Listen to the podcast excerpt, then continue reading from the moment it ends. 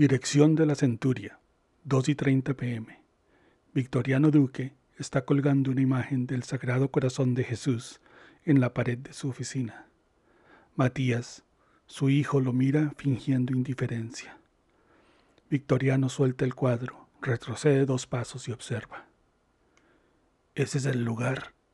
pregunta Matías con voz ausente. ¿Dónde lo hubieras colgado? Matías se muerde la lengua. Él no hubiera colgado ese cuadro cursi en ninguna parte, mucho menos en su oficina, y en todo caso, jamás personalmente. ¿Qué va a hacer con el caballo? Matías señala al caballo blanco que pintó al óleo hace unos meses. Es un hermoso animal de crin nevada y belfos rosados, su regalo del Día del Padre. En el suelo, caído y llenándose de polvo, el equino reclama justicia. No sé a dónde meter ese maldito caballo, confiesa Victoriano con sequedad. Habrá que buscarle un hueco, pero el Sagrado Corazón aquí se queda. Yo no he dicho nada, afirma Matías, sintiendo que se odia por ser tan transparente. Un hueco para el caballo, que lo tira a la basura de una vez. Total, nunca lo apreció. Prefiere esta imagen de devocionario barato donde un nazareno dulce muestra su corazón en llamas. ¡Qué horror!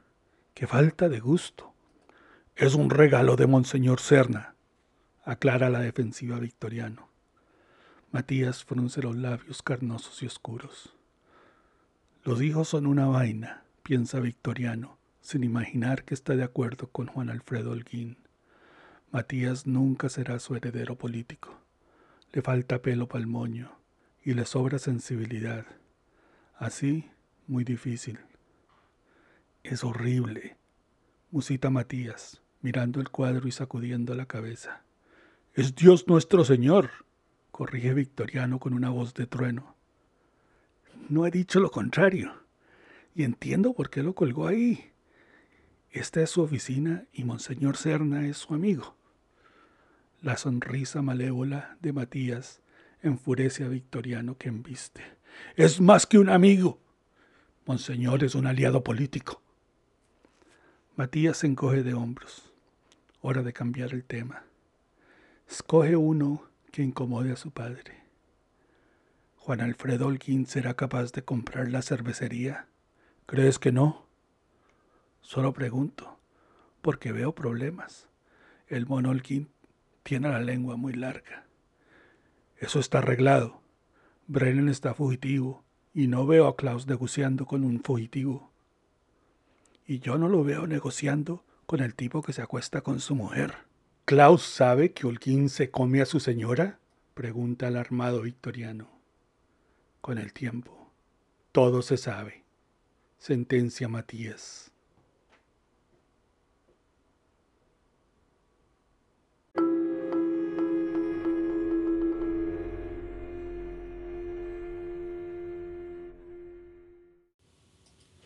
La Perseverancia, La Maicera, 4 y 30 pm. No sé dónde está, dice Vicente Pirateque, envuelto en su ruana blanca. Lupe no le cree. Si alguien sabe dónde está Alejandro, es Vicente. Trabajan en el mismo negocio, se cuentan todo, y las malas lenguas insisten en que comparten las mujeres. Echa un vistazo a las trabajadoras que están atareadas con la fabricación de la chicha e insiste, ¿está con otra?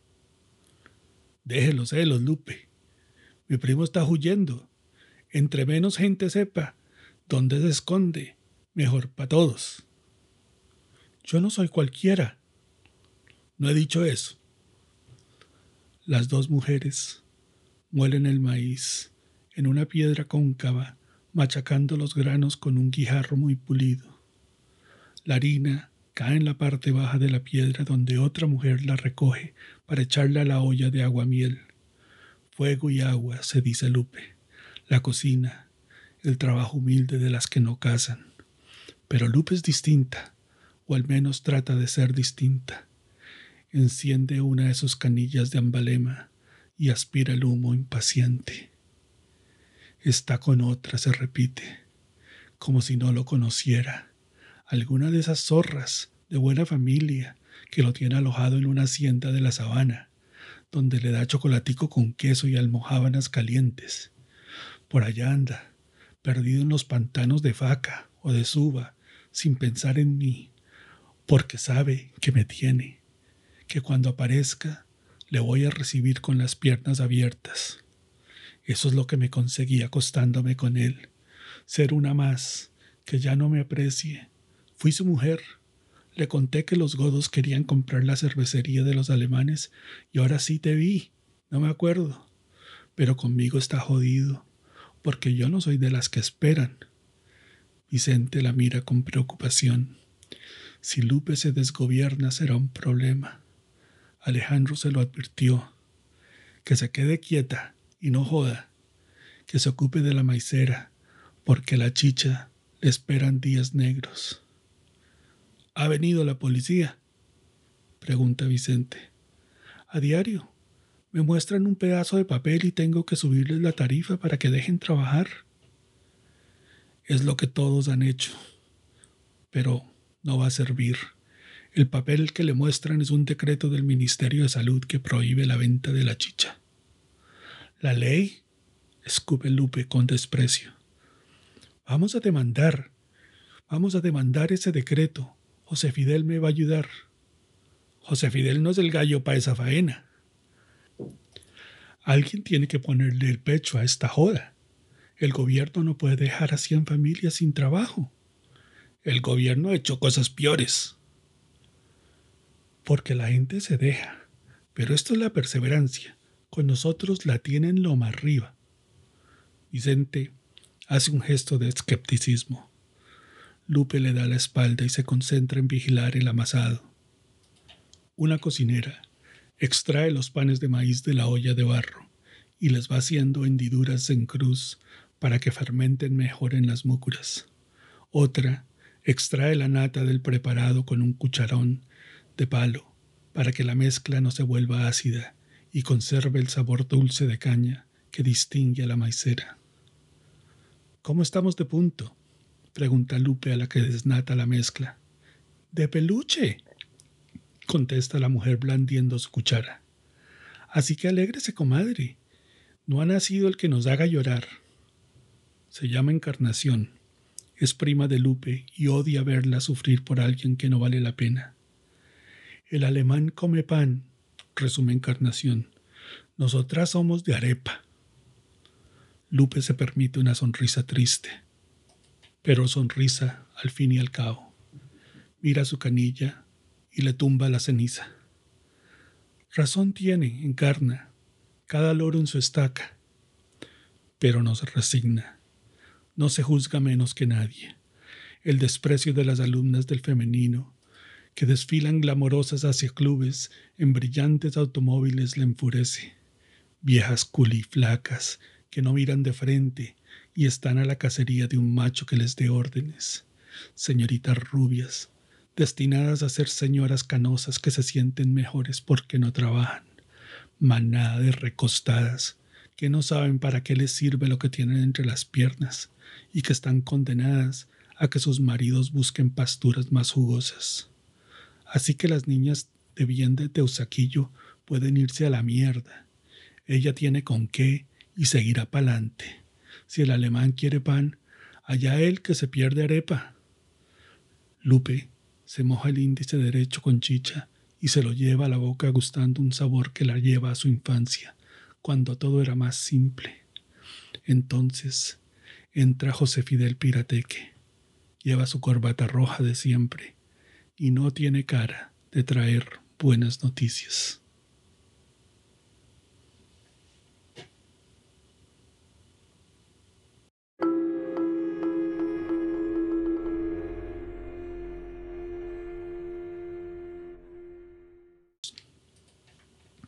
Edificio Nieto, oficina de Gaitán, 1 pm.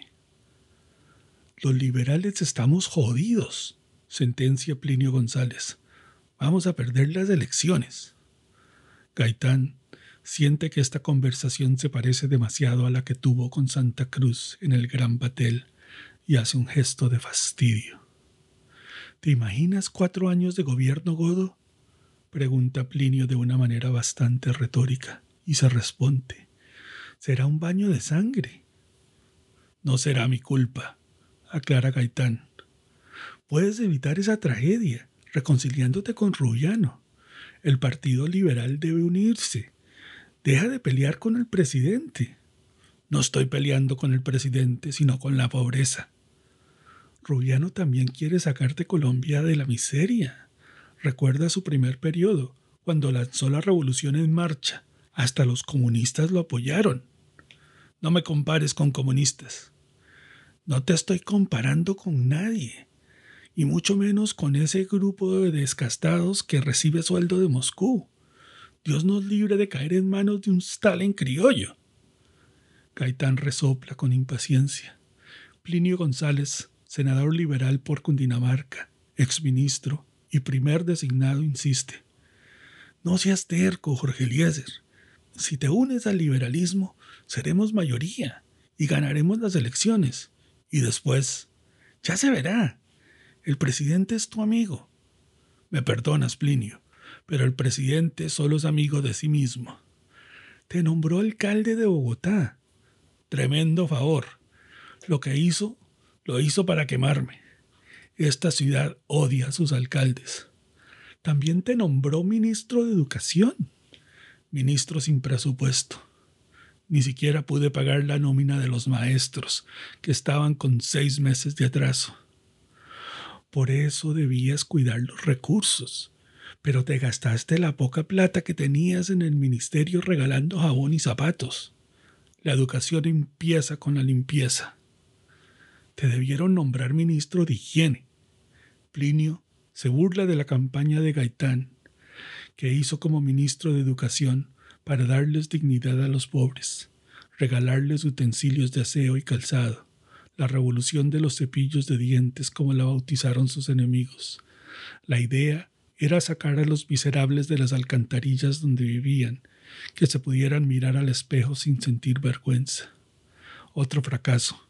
Los miserables siguieron descalzos, con los dientes sucios, oliendo mal, despreciados por los ricos y por ellos mismos, mientras hacían fila en las farmacias y en las zapaterías para canjear las donaciones del Ministerio de Educación por aguardiente. Pueblo sin esperanza. La depresión empieza a ser media en el penalista, que mira hacia el cielo raso de su oficina, buscando la ayuda de un Dios en el que no cree. ¿No íbamos a almorzar? pregunta tratando de reaccionar. ¿Te invité? admite Plinio. Entonces, prepara la billetera porque es algo caro. Salen riendo al corredor. Toman el ascensor al primer piso. No vi a tu asistente, observa Plinio. Pidió licencia para defender a su primo. José Fidel va a defender al alemán. Plinio se ve sorprendido. Son familia. De acuerdo, pero... Plinio lo piensa y saca una conclusión. Pobre Brennan, con ese abogado va a terminar sentenciado a cadena perpetua. Debió pensarlo antes de matar a alguien. La sequedad de Gaitán desconcierta a Plinio la puerta del ascensor se abre. ¿Crees que es culpable? pregunta Plinio saliendo al corredor. Importa lo que diga el juez. Más sequedad de Gaitán y más desconcierto de Plinio. Atraviesan la puerta del edificio, que el portero sostiene abierta con sus dedos morenos abrazando el picaporte de bronce. Gaitán recibe la corriente de aire frío en su rostro y mira hacia las montañas, a los cerros de Monserrate y Guadalupe, donde chocan las nubes de la próxima llovizna.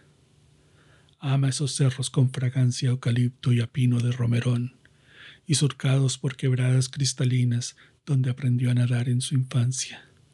Baja los ojos y descubre la calle real, que se disputan en voladores, poseadores de prensa y bogotanos decentes. 312.000 según el último censo los habitantes de una ciudad helada que tiene más iglesias que escuelas. Transeúntes de corbata se alternan con renronados que visten de drill y cotizas de algodón, porque solo los limosneros van descalzos. Algunos los ven salir del edificio y murmuran entre ellos. Ahí va el negro Gaitán. Ese es el jefe. Pero nadie se atreve a acercársele.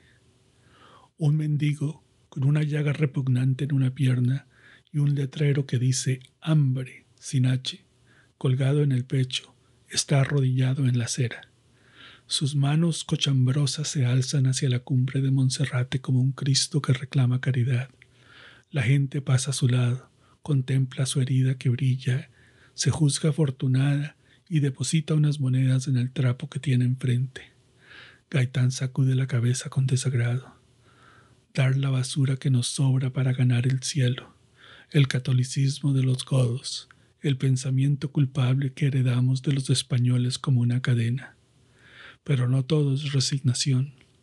Un embolador levanta su caja de madera, abre su boca sin dientes tiznada de betún y grita ¡Viva Gaitán! El voceador de los periódicos corea la consigna. Los dos hombres eran insignificantes, prescindibles, más fáciles de ignorar que el mendigo, pero ahora lucen alertas, vigorosos, dueños de un poder que los dignifica. Están dispuestos a creer, piensa Gaitán, anhelan salir de sus madrigueras y reclamar el sol. Están vivos, me cuidan, y al cuidarme conservan la esperanza. Fabio Restrepo tiene la razón. No puedo fallarles. Una mujer con un sastre nuevo de corte de Chanel, un sombrero con un pequeño velo de malla y un ostentoso bolso de cuero está parada cerca de la oriental, en la séptima, tal vez esperando el tranvía. Observa a Gaitán de manera insistente. Él esquiva sus ojos negros con incomodidad y se concentra en Plinio González que camina a su lado. No me preguntes por qué no voy a defender a Brennan. Ya tuve suficiente con explicárselo a José Fidel. Te desconozco, dice Plinio. ¿Dónde está el adalid de los pobres? Brennan no es pobre. Heredó una renta y la ha aumentado ayudando a su tío a contrabandear aguardiente. ¿No te gustan los clientes que pagan? Hablando de pagar, ¿a dónde vamos? Plinio señala hacia el norte. Al Gran Batel. Prefiero el Capri. Es más caserito. Siguen caminando. ¿Doctor Gaitán? Es la mujer que estaba al otro lado de la calle, con su sastre de Chanel, su sombrero de velo, su bolso ostentoso y su par de ojos negros. Se acerca, es evidente que está estrenando, que su maquillaje podría ser menos llamativo. Plinio González le echa una mirada babosa. Linda joven, popular, como le gustan. Sonríe. Gaitán permanece serio. Disculpe, doctor, dice la mujer, pero me dijeron que solo atiende con cita previa. Así es, confirma Gaitán, mirándola con fijeza, sin lograr que ella se achique. Por eso tuve que esperarlo en la calle. Me llamo Lupe Cascabel y soy amiga de Alejandro Brennan. Plinio González, senador liberal, exministro, primer designado, aliado político del presidente y famoso por ser un mujeriego sin redención, enarca sus cejas y siente un golpe de calor en el pubis. Alejandro Brennan está bien montado, piensa. Buena la India, justifica el revolcón. Se acerca a ella y aspira su perfume dulce y caro de sinvergüenza, sensual, segura, dueña de un par de tetas imposibles de ignorar. Esta bandida está como se la recetó el doctor. José Fidel Pirate que me contó que no quiere defender a Alejandro, dice Lupe. Le contó bien, acepta Gaitán, mirando hacia el norte de la séptima, con clara intención de abandonar la charla. Las lasañas legendarias del Capri lo esperan. Alejandro es inocente. Gaitán suspira, pero antes de que pueda despedirse, Lupe se lo impide. Lo invito a almorzar. El atrevimiento deja mudo a Gaitán y produce una sonrisa irónica en Plinio. ¿Qué clase de mujer invita a almorzar a un hombre? Razón tenía él, una bandida. Lo siento mucho, reacciona Gaitán, pero ya tengo un compromiso. Y señala a Plinio. Por mí no hay problema, galantea Plinio. Podemos almorzar los tres. Lupe le lanza una mirada helada. Está cansada de lidiar con viejos verdes. Plinio siente el peso del témpano que la mujer le arrojó encima y la odia. ¿Acepta mi invitación? insiste ella mirando a Gaitán y solo a él. El abogado no sabe qué decir. Lupe logró desconcentrarlo, y en medio de su confusión ninguno ve al hombre de gabardina parda que los observa desde la esquina. La cara del hombre es imposible de recordar, pero sus ojos miran con fijeza a Gaitán, como un depredador que acecha a su víctima.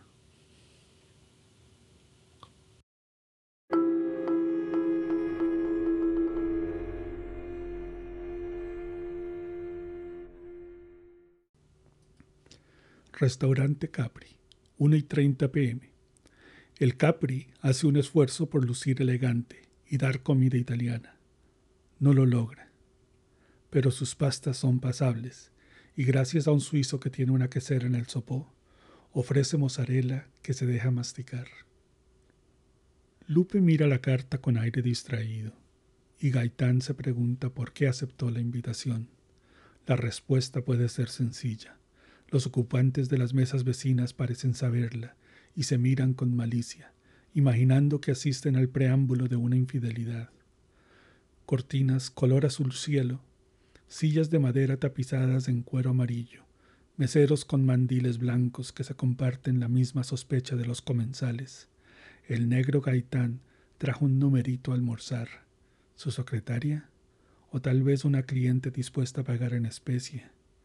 Gaitán mira a su alrededor, retando el morbo de los testigos. Los ojos de los curiosos bajan, se concentran en los platos, y él se siente un ingenuo. Bogotá está llena de vigilantes de la moral pública. Ojalá no le vayan con el chisme a su esposa. El manco mató a los papás de Alejandro, anota Lupe, así, sin anestesia. Gaitán resopla, lo que se temía desquite y bajas pasiones. ¿Un asesino? pregunta. Asesino y violador. Antes de matar a la mamá de Alejandro abusó de ella. ¿Le parece poco? Me parece terrible.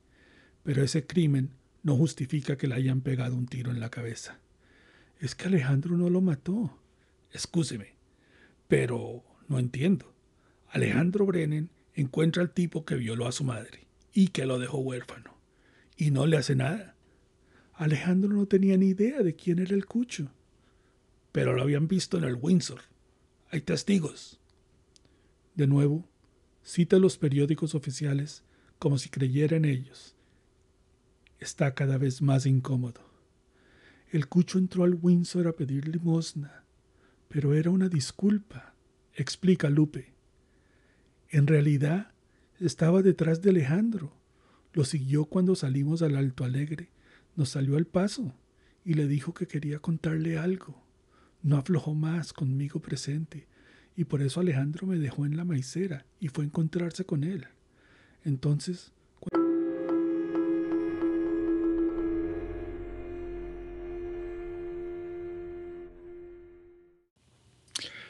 Cerro de Monserrate, 2 y 20 pm. Alejandro Brennan se apoya en el tronco de un romerón de treinta metros y aspira su piel roja recién encendido. El árbol tiene una corteza áspera de caparazón de tortuga. El humo de cigarrillo se pierde en el aire limpio de la montaña, mientras allá abajo, en las calles de la ciudad, hombres diminutos se afanan como hormigas detrás de un cubo de azúcar fantasma. ¿Cuántas veces le dije que no se metiera en política? pregunta papá Fidel. Mire quién habla. El que cada elección manda a sus chaufes a votar por el Partido Liberal. Es distinto, aclara el viejo con impaciencia. Yo pongo votos, pero lo que pase de ahí en adelante no es mi cuento. En pocas palabras, usted pone su cuota de ignorantes en las urnas y los políticos lo dejan seguir vendiendo aguardiente. Un arreglo aceptable por ahora. Ahora es lo que cuenta. Lo demás es paja. Las cosas cambian. ¿Qué va a pasar cuando los liberales consigan los votos en otra parte? Falta tiempo para eso. No tanto. El gobierno crece y acapara. Dentro de 20 años pagarán impuestos hasta los difuntos, y con la plata de los impuestos serán los políticos los que manejarán los votos. Papá Fidel golpea el piso con la punta de su bordón de Guayacán. Alejandro lo está sacando de quicio. Mata a un infeliz y se convierte en prófugo de la justicia. Y cuando lo voy a meter en cintura me sale con lecciones, o peor aún, con reclamos. ¿Por qué no me contó que el asesino seguía vivo? Porque no lo sabía. Alejandro hace un gesto de escepticismo y arroja el piel roja al piso. No va por la mitad del cigarrillo, pero tiene la costumbre de desechar las colillas así, cuando aún están largas. Mentiras no, por favor. Ya estoy grandecito y puedo con la verdad. Está bien, concede. Fue un descuido, pero ya está castigado manco, cojo y sin huevas. Mejor dejarlo así, como ejemplo. Y no averiguó quién lo había contratado. Entró a robar por su cuenta. Nadie lo mandó y no tuvo cómplices. Al menos en eso se sostuvo. Y usted le creyó. Cuando a alguien le arrancan las pelotas y siguen lo mismo, está diciendo la verdad. Entonces, ¿para qué ensañarse? Aún en el desquite hay que tener medida. La muerte puede ser un alivio que el ofensor no merece. Alejandro vuelve a mirar la ciudad allá abajo, mientras pasa su mano por la corteza rugosa del romerón.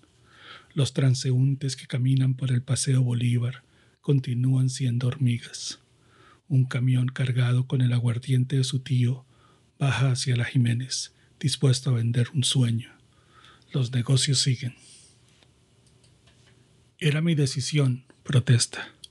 Usted estaba metido entre pañales cagados, y cuando se los quitó, mire el problema tan berraco. Empecemos con que yo no maté a ese desgraciado. Los periodistas, los policías y todo el mundo dice que sí, y al fugarse les dio la razón. Los que me capturaron me iban a palomear, mis primos me salvaron. Y yo que me joda, porque tengo a media familia fuera de la ley, a Vicente también le libraron orden de captura por cómplice. El alemán se muerde la lengua. Podría responder que todos los pirateque están fuera de la ley hace años, pero no quiere discutir más con su tío. Lo respeta y lo necesita. El viejo mueve pensativo su bordón, se quita su corrosca, se pasa la mano por el pelo negrísimo que prueba que a los indios no les salen canas y autoriza. Hable, esto no es política, tío, son negocios. Usted no sabe un culo de negocios.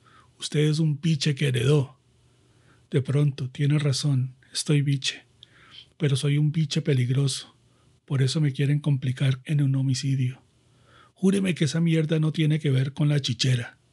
Se lo juro, tío. Le repito que no es un asunto de faldas.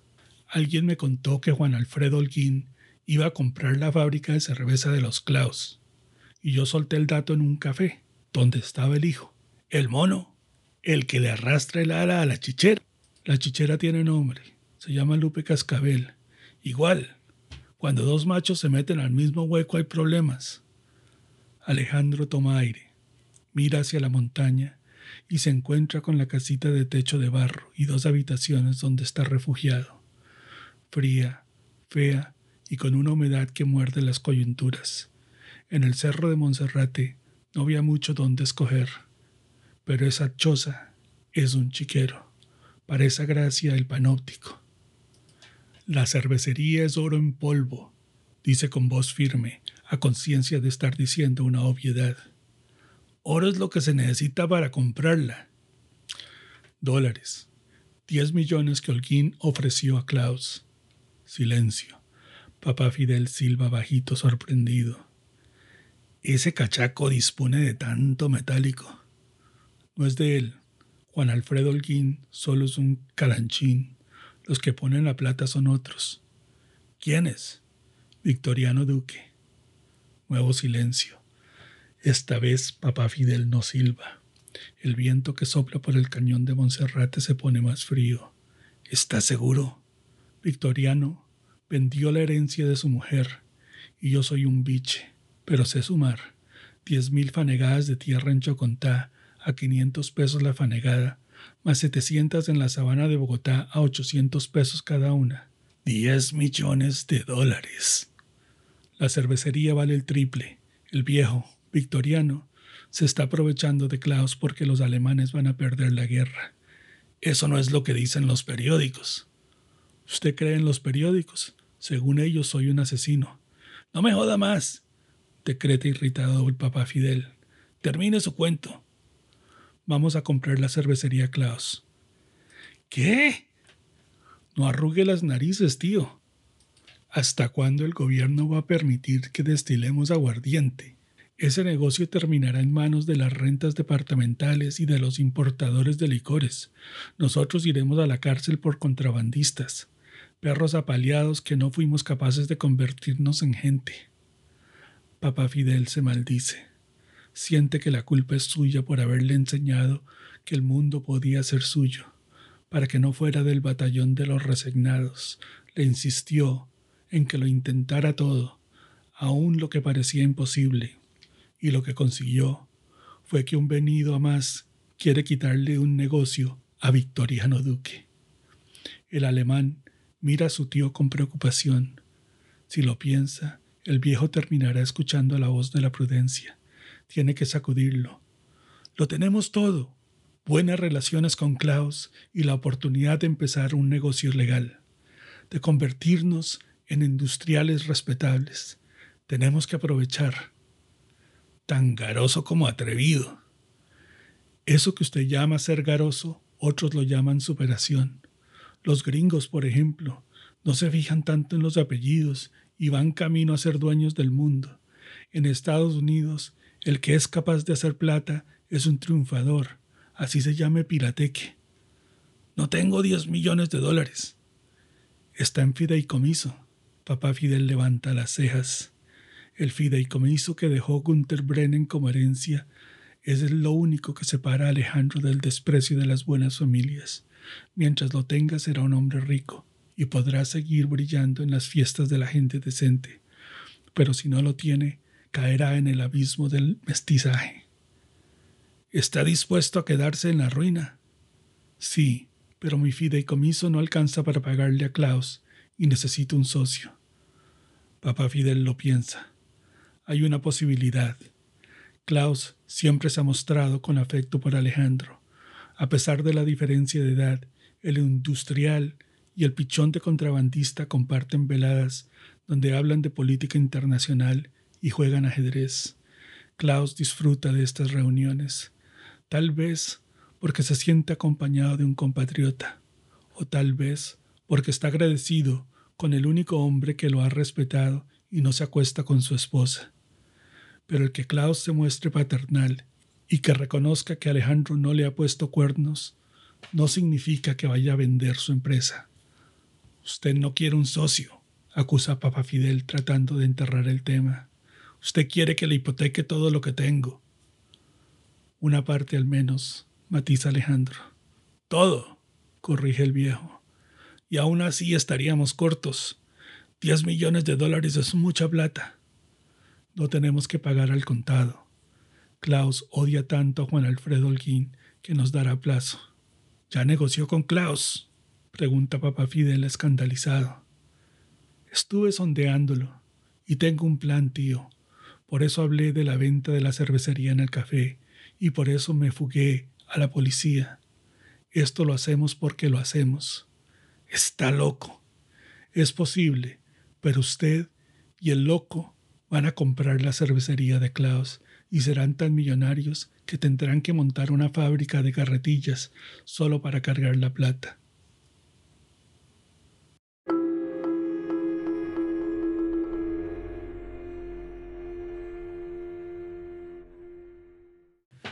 Dirección de la Centuria, 4 y 30 pm.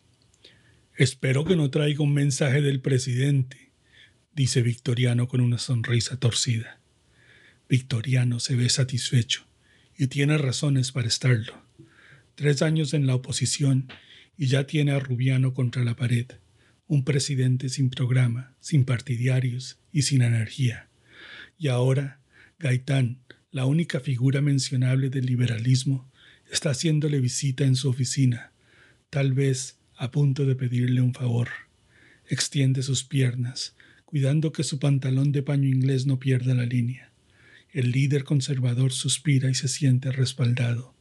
Detrás de él está la imagen de Jesús, que parece mirar a los mortales con mansedumbre, con su sagrado corazón ensangrentado en llamas. Gaitán hace un gesto neutro, que no lo compromete a nada. Vino a adquirir información, no a darla. No soy un mensajero de nadie, establece con frialdad. Me preocupa la situación del país. A mí también. Entonces, Debería llamar a la tolerancia, no a la guerra. Victoriano se recuesta en su sillón y se deja sonreír.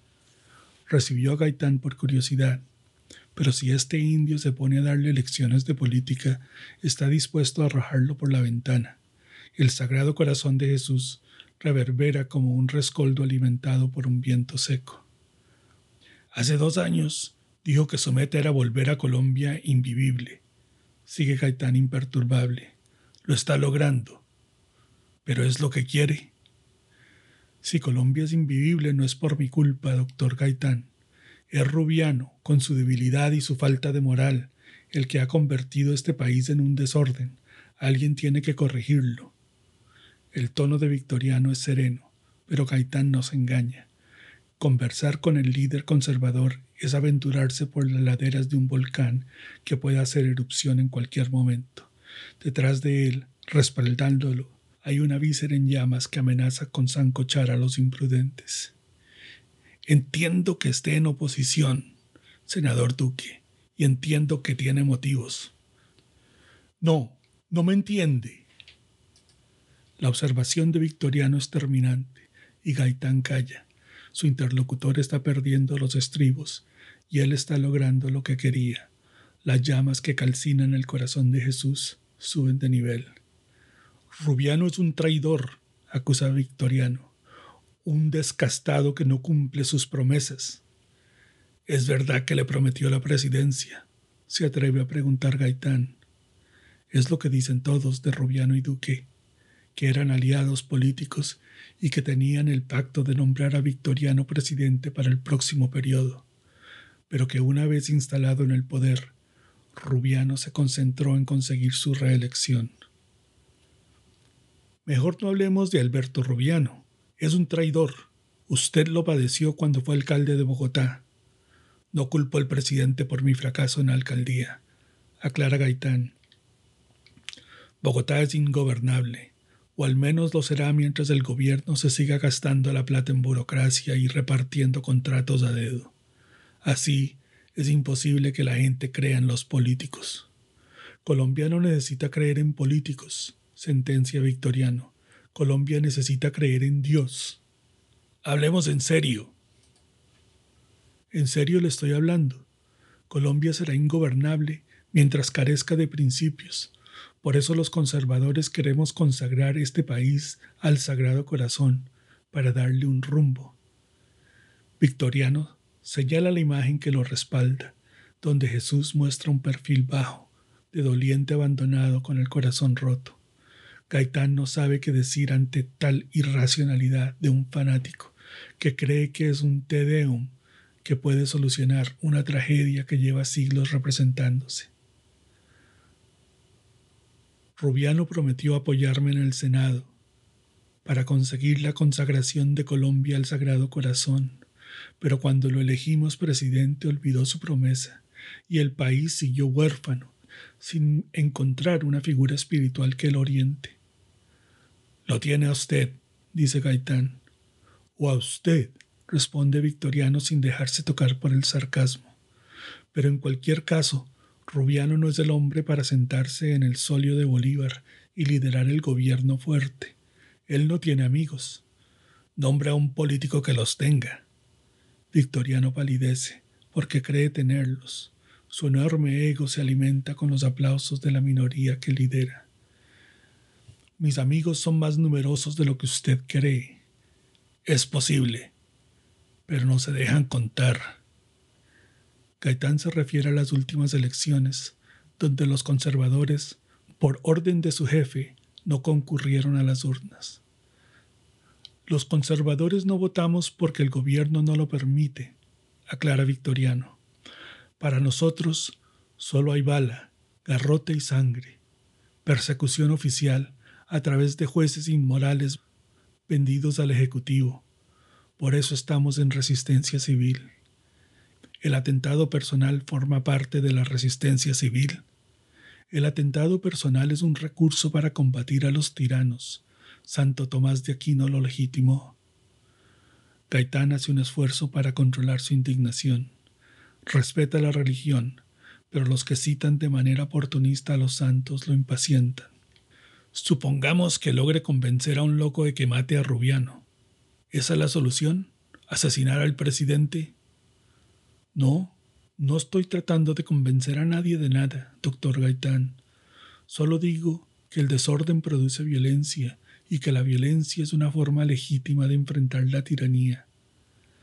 A las malas no se consigue nada, declara Gaitán. ¿Está seguro? La voz de Victoriano ahora es burlona. Ha salido de Bogotá. Ha mirado cómo es la situación en el campo. Sí, y no me asusta. Donde usted ve odio, yo veo ganas de progreso. Cuestionar la propiedad privada, invadir haciendas, hacer el elogio de la anarquía y el ateísmo, bonita manera de progresar. En Colombia lo que hace falta es mano dura. Pensé que a usted lo que le hacía falta era creer en Dios, dice Gaitán con naturalidad. Victoriano trecierra los ojos. Gaitán no le teme, al contrario, es el único político con los calzones suficientes para enfrentarlo, y Victoriano no sabe si respetarlo o mandarlo a matar. Opta por la maña, que deja abiertos los dos caminos. Las cartas sobre la mesa, doctor Gaitán. Un gobierno flojo como el de Rubiano no es salida para nadie. La gente solo respetará las leyes cuando los obliguemos a trabajar. No solo los ricos trabajan, senador también los pobres, y especialmente los pobres del campo, porque son los que menos ganan. Reserve esa demagogia para el teatro municipal. Aquí sobra. Gaitán mira a su alrededor y acepta. Sí, aquí sobra mi demagogia, y aquí sobro yo. En esta oscura ratonera donde se cocina el resentimiento católico solo cabe el temor. Pero vine por otra cosa, la cervecería. Entiendo que los pobres no le gusten, senador Duque. Son ignorantes, huelen mal y son muchos, pero sin ellos sería imposible progresar. ¿Le parece? Le voy a dar un ejemplo, una fábrica de cerveza. Gaitán toma un aire y hace una pausa. Victoriano entrecierra de nuevo los ojos, pero ahora no es por rabia, es por alarma. Gaitán toma nota de su reacción. Una fábrica de cerveza necesita obreros dispuestos a trabajar y una sociedad estable que les garantice seguridad, afirma Gaitán con naturalidad. Nadie se mata trabajando, por pobre que sea, si no cree que la vida de sus hijos será mejor. O sea que los obreros de una fábrica de cerveza necesitan paz. Es solo un ejemplo.